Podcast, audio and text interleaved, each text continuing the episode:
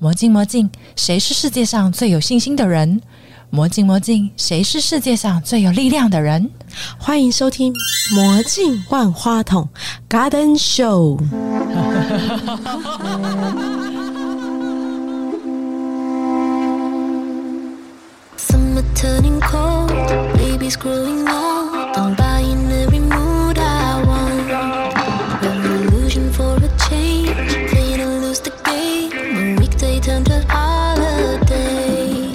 是 AT 立场的 Andy，缠柔运动让我对自己身体状态感到满意，在我自己的身体里面发生舒适的那种自在感，在任何时候都感觉到一种平衡。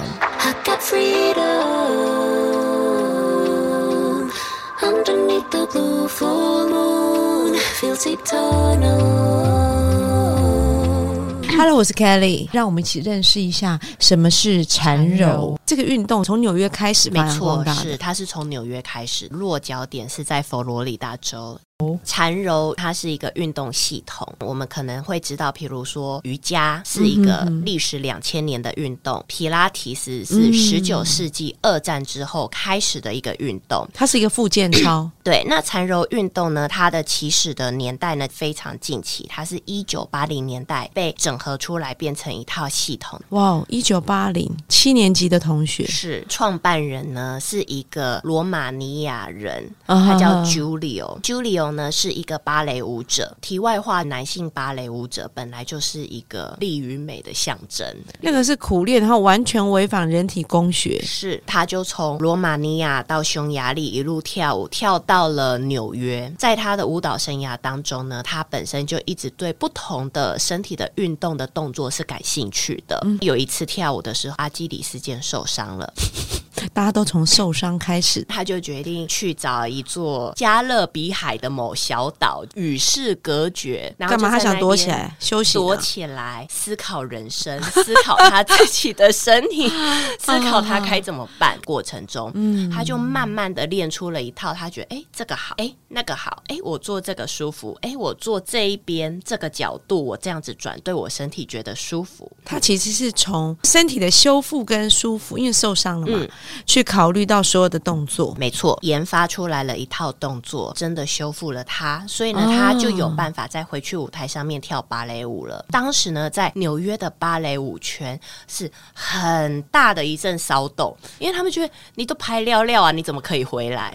舞者身体的耗损都很大，他就是一个证明，从好跳到坏，又从坏变到好，又可以在表演的过程中就激发了很多舞者的兴趣。那舞者就说：“我跟你学吧，你教我你是做了什么东西，你的身体就回春了。”他说：“做到的我只是看着那个海，产生了钢铁人般的意志。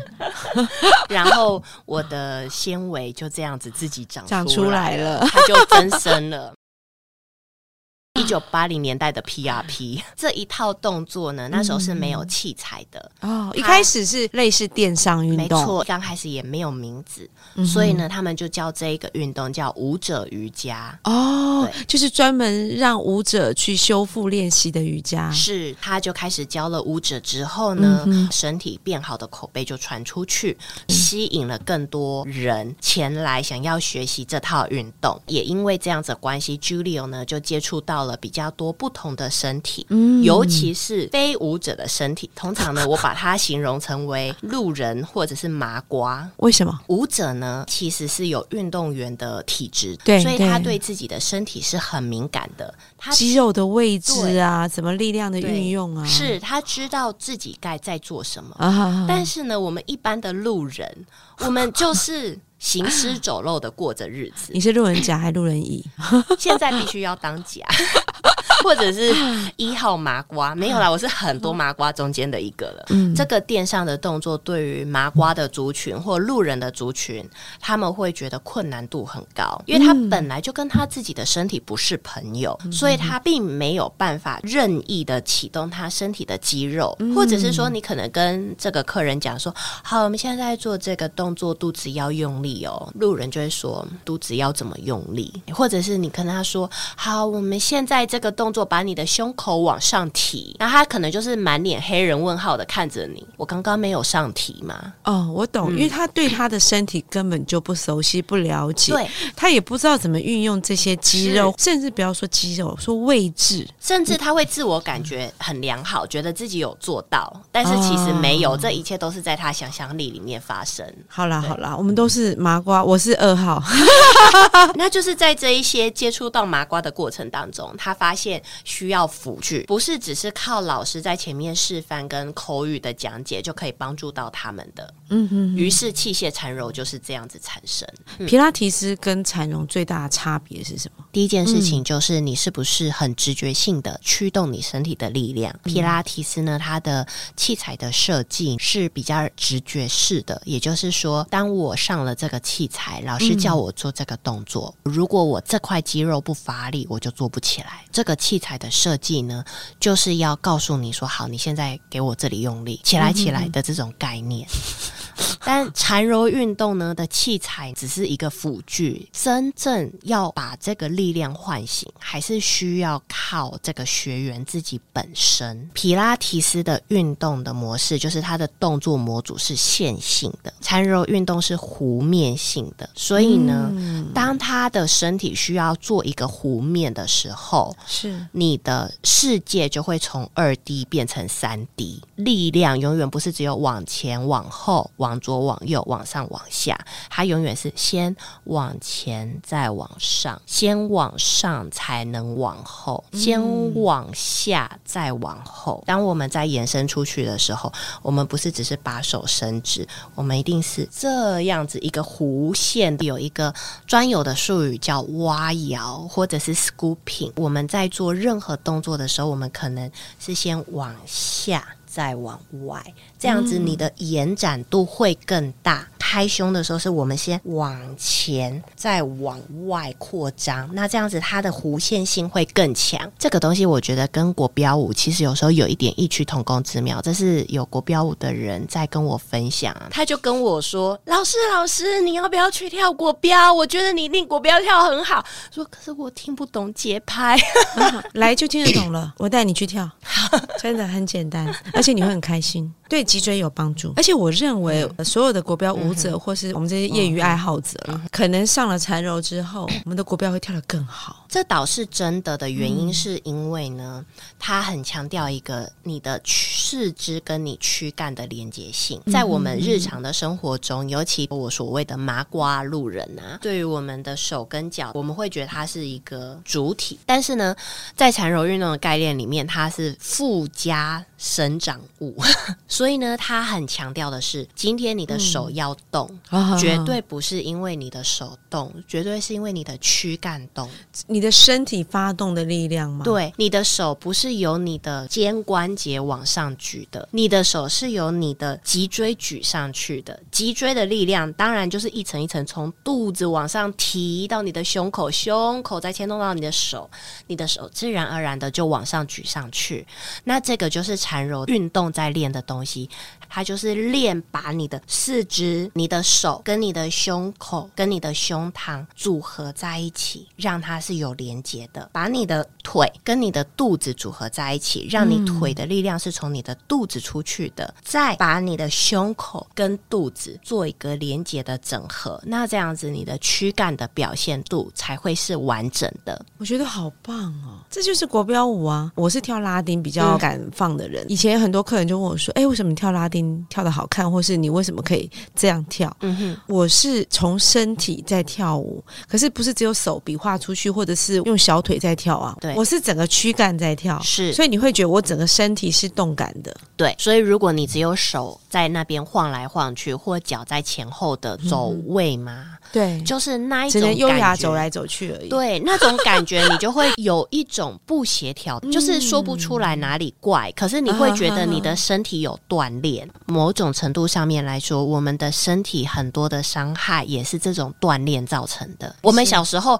很常做的一件事情就是打排球，除了这个之外，男生耍帅就要跳沙。什么叫跳沙？一颗球上来之后，他跳上去，单手这样啪啪杀球，哦，这样手很快就阵亡了。然后呢就肩关节脱臼。OK，是不是？啊当你尝试要做很多杀球的动作，或你挥拍子的动作，对，其实如果你没有是用你的躯干去联动，你只有用手腕的力量的时候，对你用你的手背的力量去打下去的时候，肩关节就立刻出现问题。很多人在做身体运用的时候，因为我们其实并没有这方面的训练，尤其在那个爆发的瞬间，这个东西它是要变成直觉式的。当你跳上去的时候，你还想说我身体要驱动，你就已经降落了嘛。我跟你讲，他身体没有驱动了，他心理驱动，我就是要干掉你，我现在马上就要杀球了。对，没错，他只是心理驱动。他身体并没有跟着他走，你知道吗？对，没有这方面的练习的时候，我们很多时候心理驱动的时候，我们身体是没有这个协调性存在的。啊哈，那他就很容易会造成受伤嘛。就舞蹈的角度上面来说，可能是表现的没有那么的美好。那从运动的角度上面来说，你受伤的几率可能性就会更大。这也是为什么渐渐的，虽然它是一九八零年代才被衍生出来的一个系统，其实还蛮多人，无论是运动员也好，或者是说舞者他们会把这个东西放进来做他们的 cross training 的一个部分。就是他们的训练项目，我觉得很必项要哎、目很必要啊，对不对？必要。嗯对，呃，我知道很多跳国标舞的朋友，他们其实都还有去上瑜伽课或皮拉提斯，那甚至可能也会再去做一些其他相关的附件啦。嗯因为毕竟我们站立的时间比较长，嗯，虽然我们是穿舞鞋，可是它是有跟的。嗯然后有时候在表演的时候，那跟更高，嗯对我们的四肢来讲都是一个很沉重的压力负担，而且是快速的跳动。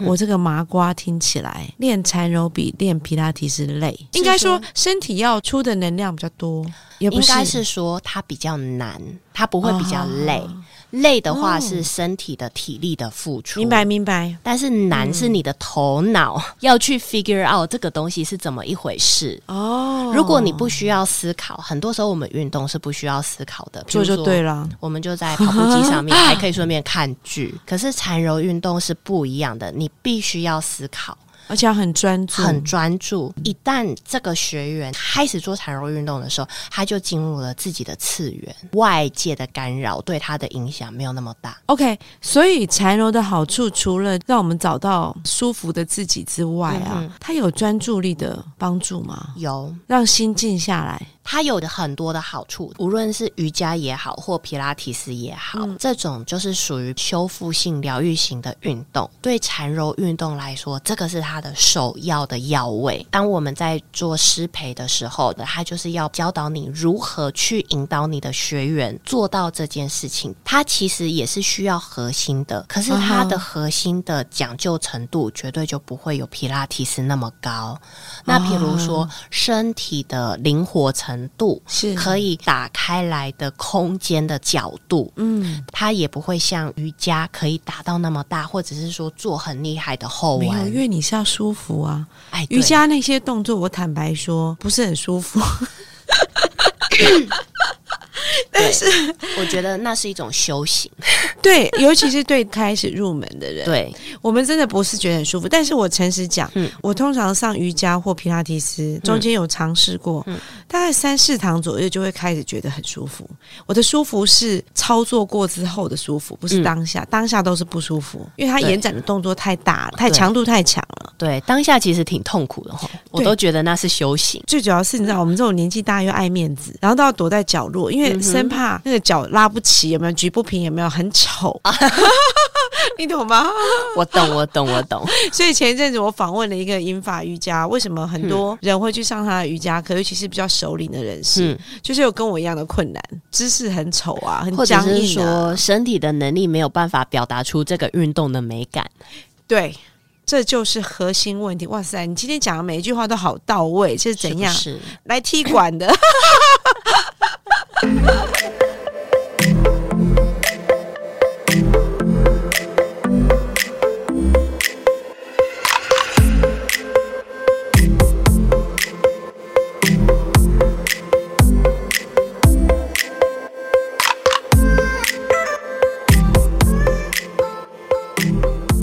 动跟健身房里头有这些健身设备是一样的概念。像我我自己是很喜欢有器械的，嗯哼，是因为我总觉得我需要有人强迫我运动，我觉得那个器械就是最好的强迫我的器材，是这样概念吗？不是，不是，完全错 误，完蛋了！其他我就可以说我是麻瓜吧？健身房的器材，它确实是这样子设计的，所以它设计的会蛮直觉的。比如说，它要你推，它把你放在那个位置，让你的两只脚用力往前的时候，自然而然的就会启动到你想要练的肌群。我觉得这个是他们很厉害的地方，充满了智慧。缠柔运动呢，它其实在某种程度上面来说，器材的设计，一个是给你方向，另外一个是帮助你跳脱地心引力的限制。嗯，因为当我们人在站立的时候，或者是或坐或躺的时候，我们的肌肉的张力，一切都是一直被地心引力往下拉。对对。当有一个这个重力一直在抓着我们的时候，是。我们并没有余裕去练习跟打开，我们会很自然而然的必须要反抗这个力量，才有办法让我们站在这块土地上。他或躺。或坐，在他是尝试在各种不同的角度上面帮你减少地心引力创造出来的重量，让你在一个无负重，我说的无负重是较轻盈的感觉。对，让你可以在一个比较轻盈的身体状态里面，重新的练习如何启动自己的肌群。器械缠柔的运动里面，头脑是很忙碌的，啊，对，你的头脑必须要去指挥你的身体来做到这件事情，而不是直觉性的去做。所以他有一句话，中文翻译是这样子，就是意念之所在。是你的动作之所在。如果你没有这个意念，你是做不到的。但是我们通常都是说到做不到啊。对，但是就是麻瓜的困难。但某种程度上面来说，为什么我们会有这个困难度？就是因为我们是先脑、脊椎，然后再四肢，啊所以我们身体是会有这一种传递跟交流的通道。因为我们的生活形态呀、各种文明的状态，以及包含了我们长期苦读，通道呢其实是被中断的。这是为什么？很多时候我们是头脑知道，可是我们身体做不到。我们要让我们的头脑知道，再告诉我们的身体去做到。这样子的话呢，其实某种程度上面来说，是不是也是一种细胞活化？对对，而且我知道那个设备的那些动作，是不是感觉上像一个圆？是它是以圆的核心来做的。是，它是一个互向性的，只这是缠柔运动跟皮拉提是最大的不同。因为皮拉提师进台湾很多年了，是但是诚实来讲，嗯嗯，他推广的很有限。我已经算是很早期的了，嗯我知道他已经就是他进来的第二年，然后我还知道台湾几个设备，像亚洲体研嘛，嗯嗯，好，还有像万方医院的是复健科有整套的设备，是，我发现有这样东西进来，可是他并没有被很渲染式的推广。这样讲好了啦，嗯行销宣传做的很多，并没有做这样的事情。最后反而让我觉得，好像它就是一个选项，但是它起码有做到一件，它成功走进了很多教室电上的部分，比如说我们在大型的健身俱乐部连锁的，是。他们都会有皮拉提斯这样的课程。大部分的台湾的老师都是保持着职人的精神在走的，所以呢，当他是职人的精神在走这一块的时候，他对自己的自我追求是很高的，可是他并不一定懂得如何把这个运动或这个运动的好处去宣传出去，让更多的人知道。皮拉提是比较不一样的是，它毕竟是十九世纪的东西了，对。所以它是有很多的科学研究去辅佐说辅正皮拉提斯这件事情是在医疗的相关是有一定程度的疗效。有志的复健科的诊所啊，有在引进皮拉提斯的运动来成为他们的自费保养一个环节。哦对，对是有设备的也就是有有器械的只是呢，接触到的那一块可能身体疼痛到已经走入医疗体系的人，但是大部分的人其实身体还没有疼痛到需要走入医疗体系，可能就对于这件事情来说相对比较陌生。是大部分的人会一忍再忍，嗯 而不走进那个医疗体系。你有没有觉得这是台湾人的通病，很怕看医生？复健三宝：热敷、电疗、超音波。当你是使用健保的时候，一定就是这种被动式的舒缓疗程 我还会加上针灸。啊。对，针灸是中医的，对。像皮拉提斯这种运动，它其实是一个主动的训练，它是比较辛苦的。对因为你自己本身要出力。啊第二件事情，它是没健保的，你要出钱，你还要出汗。啊，对，那在这种情况之下，其实当然就算是你是走进医疗体系了，它也是比较少数的人呐、回到缠柔运动，那就更不用说了。我知道有缠柔运动医疗体系。是淡水的马街，哦，还有桃园哦，的联心医院。哦他们也是引进的器械。淡水马街我确定有器械，桃园的联心医院几年前听说是有电上的部分，那器械的部分我不确定它现在有没有。理论上来说，应该就会慢慢的走到这一块。我觉得马街真的很厉害，因为我认识好多马街的护理人员都有跳过标舞。是不是？讲一下那个 AT 立场的命名，是在致敬我小时候看过的一部卡通叫《新世纪福音战士》。它的故事背景大概就是有人造的机器人是要人在里面操控的，然后他要去抵挡入侵地球的外星人，然后他到地球要毁灭这个世界。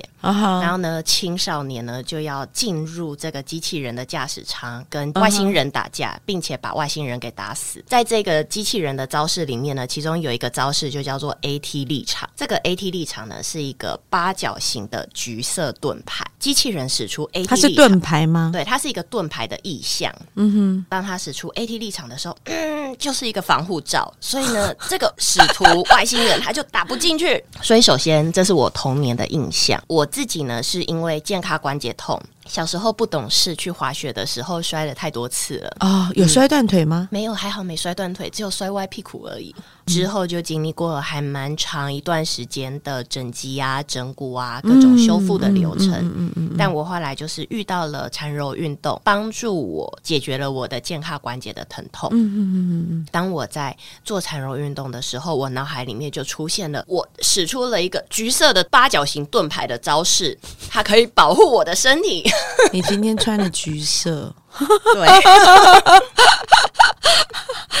所以这就是 AT 立场的由来。对，这其实就是为什么我叫它 AT 立场，因为我觉得缠柔运动之于我自己而言，是我的身体的一个保护罩。在我之前，其实已经有很多人在耕耘这个缠柔运动了。OK OK，他们呢是属于在自己的工作室或自己嗯，小型的工作室，没有办法很大力的去推广出来，让很多人知道这件事情。所以 AT 立场其实是第一个做所谓的缠柔的共享空间是概念，比较像是这，样对。概念比较是这样。刚开始的时候，除了市面上面少数就已经自己有工作室的老师，其他的教练呢，就算他拿到了这张证照，他也没有这个教学的舞台。因为没有学生嘛，也没有设备，也没有学生，对，没有设备，也没有学生，所以这个设备本身稍微昂贵的，对不对？以运动的角度来说，因为其实市面上现在的健身房里面充满了各式各样高科技的运动设备，稀奇古怪的器材，嗯，所以我不敢说它昂贵，但是呢，因为它比较巨大，所以呢，装它的空间在台北市挺昂贵的。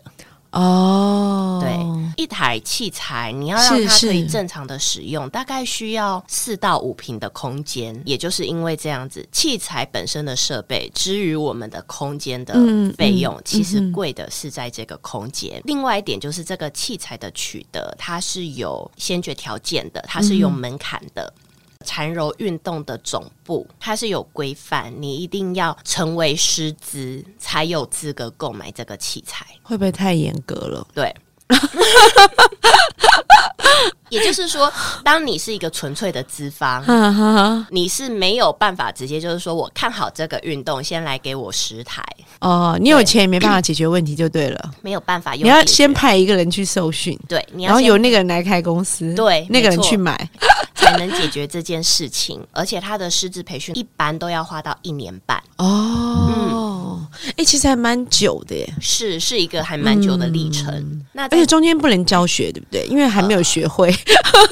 呃，到一半就可以教学，到一半的时候他会是一个实习老师的身份，所以他可以以实习老师的身份来教学。但是呢，他有一个规定的实习期限，大概是一年。嗯如果这一年他没有完成他的实习考试取得证照，他的资格就会被取系统消取消。哎，请问一下，要完成这个证照是在台湾吗？还是在国外？在台湾就可以了，在台湾就可以了。嗯是做线上的吗？他会办一个有点像是考试的哦讲座，好好好好派考官来现场报名的学员就会互交给考官看。哎、那我可以偷偷问你，像你上次去考试，当然可能也许很多年前了，去考试的时候，很多人去吗？呃，我那个时候台湾还没有到很哦热门，好好好所以呢，考试的场次比较没那么多，所以我那时候是去巴厘岛考试的。哈，对我你顺便去度假吧，你搞半天。对对对对是。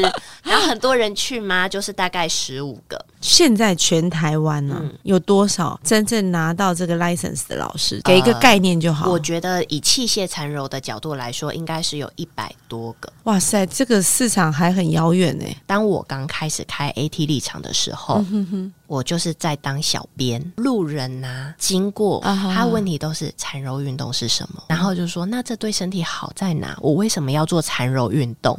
但是到现在呢，嗯。基本上来说，来透过我们 AT 立场转介的客人，嗯，他已经不需要我们回答他什么是缠柔运动了。因为网络资讯非常的发对达，，所以他哦已经直接来，他就直接说我要上器械缠柔，或者是我要上电上缠柔，所以他们呢已经有被口碑教育了，你也很会讲话，非常适合当老师。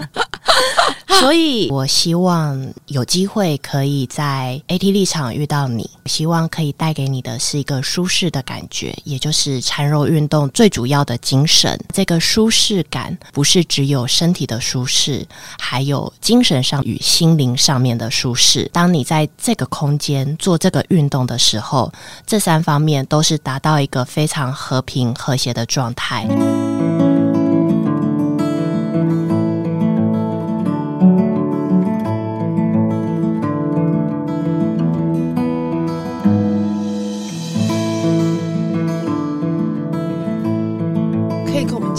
你学了缠柔之后啊，得到最多的是什么？我已经忘记我上次肩颈酸痛是什么时候了，然后我也没有任何的失眠问题，我睡觉非常好，一闭眼就到。等等，你是一个礼拜只上一次吗？不是吧？是每天吧？礼拜日跟礼拜一是休息的，那我有一个问题，很多长辈他其实膝盖可能本身已经有问题了。嗯，磨损的比较严重，这种情况之下，他们可以立刻马上做这个器械的运动吗？可以，像我们这种久坐很肩筋很僵硬的也可以吗？因为我们不单单是坐着的动作，我们也可以躺下来，然后把袋子放在脚上有阻力。做缠柔的运动也会有运动伤害吗？还是他一定要教练？因为我们正教课有四个阶段，嗯如果一般人想要在那边自己练习的话，你必须得上过第一个阶段，你才可以租借教室练习。它有重量，然后它的活动度又非常的大，所以相对会有一定的危险性。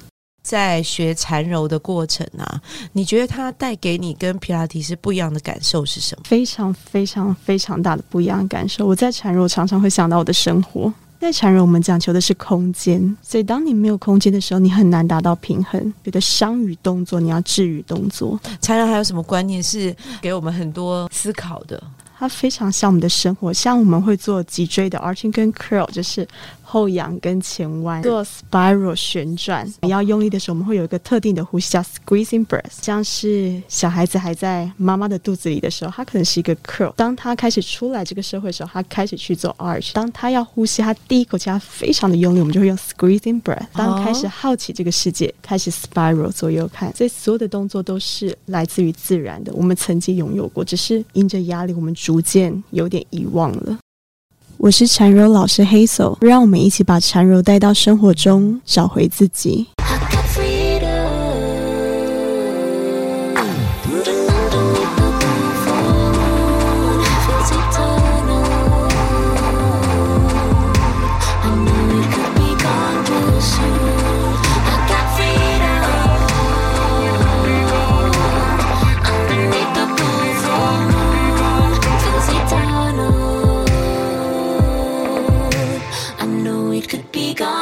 So.